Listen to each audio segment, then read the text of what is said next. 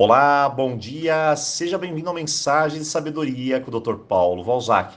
E hoje vamos fechar com chave de ouro a nossa semana chega de conflitos. Bem, todos nós teremos algum tipo de conflito. Isso é um fato, seja externo, com pessoas, por exemplo, relacionamentos, filhos, trabalho, ou mesmo interno. Muito bem.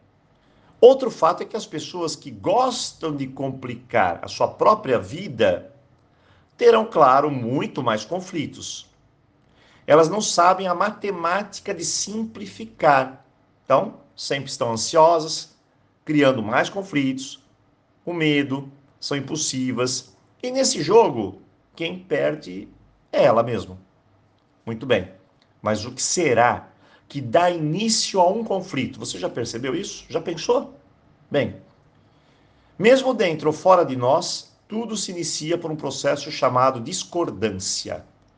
Por exemplo, Júnior discorda de Jane, portanto, temos uma discórdia e aí conflitos.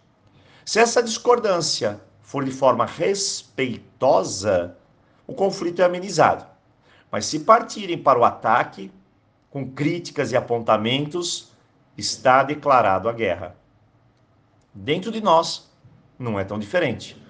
Algo lá fora, em geral, discorda de algo aqui dentro de mim, as minhas crenças. E nesse ponto começamos a ativar os conflitos. Mas vamos ao que interessa. Como diminuir o impacto dos conflitos na nossa vida? Primeiro passo é encontrar as causas do conflito e se perguntar: será que ao invés de focar no conflito, eu não posso buscar soluções?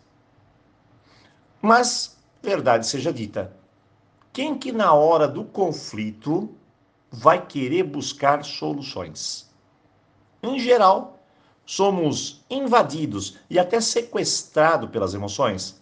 Você fica com raiva, decepção, frustrada, com tristeza, e daí parte, é claro, para uma reação, ou seja, eu vou revidar. Para quem tem um pavio curto, o ideal seria, ou melhor, será, respirar até mil, que 10 não vai funcionar. E simplesmente se afastar do possível começo de uma discussão. Não dá para se envolver em conflitos e acreditar que você vai sair ileso. Verdade seja dita, em qualquer disputa que entramos, nós queremos ser o vencedor. Seja honesta, não é verdade? Então, para evitar a guerra, às vezes é melhor dar um passo para trás. Todo mundo deixa as emoções mais conturbadas se você entra na guerra. Mas se você dá um passo para trás, as emoções elas passam. E aí depois nós podemos conversar.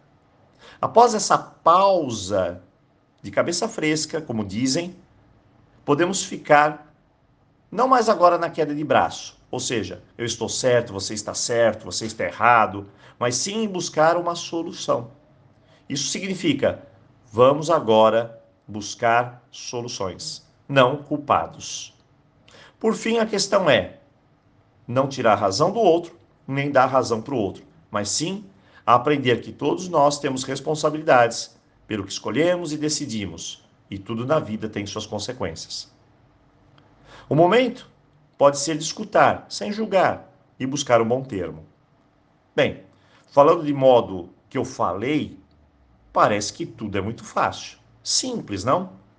Mas no momento do acontecimento em si, pode ter certeza, as coisas muitas vezes perdem o controle. Minha dica: deixe a tempestade passar, pois ela somente traz hostilidade. Então, espere as coisas se acalmarem e depois vamos conversar um pouco. Tem pessoas que se agarram às suas próprias opiniões e razões e não querem soltar de jeito nenhum.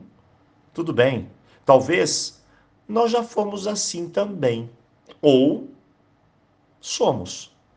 O ser humano é muito complicado mesmo. O ideal é não se estressar, respirar fundo e dar um tempo ao tempo. Hoje, chega de conflitos. E Claro, eu peço a sua colaboração. Caso você queira deixar uma sugestão de tema, basta escrever aqui no WhatsApp a sugestão e assim poderemos colocá-los em pauta durante esse ano. Bom, agradeço a sua atenção, desejo a você um tremendo final de semana e aloha!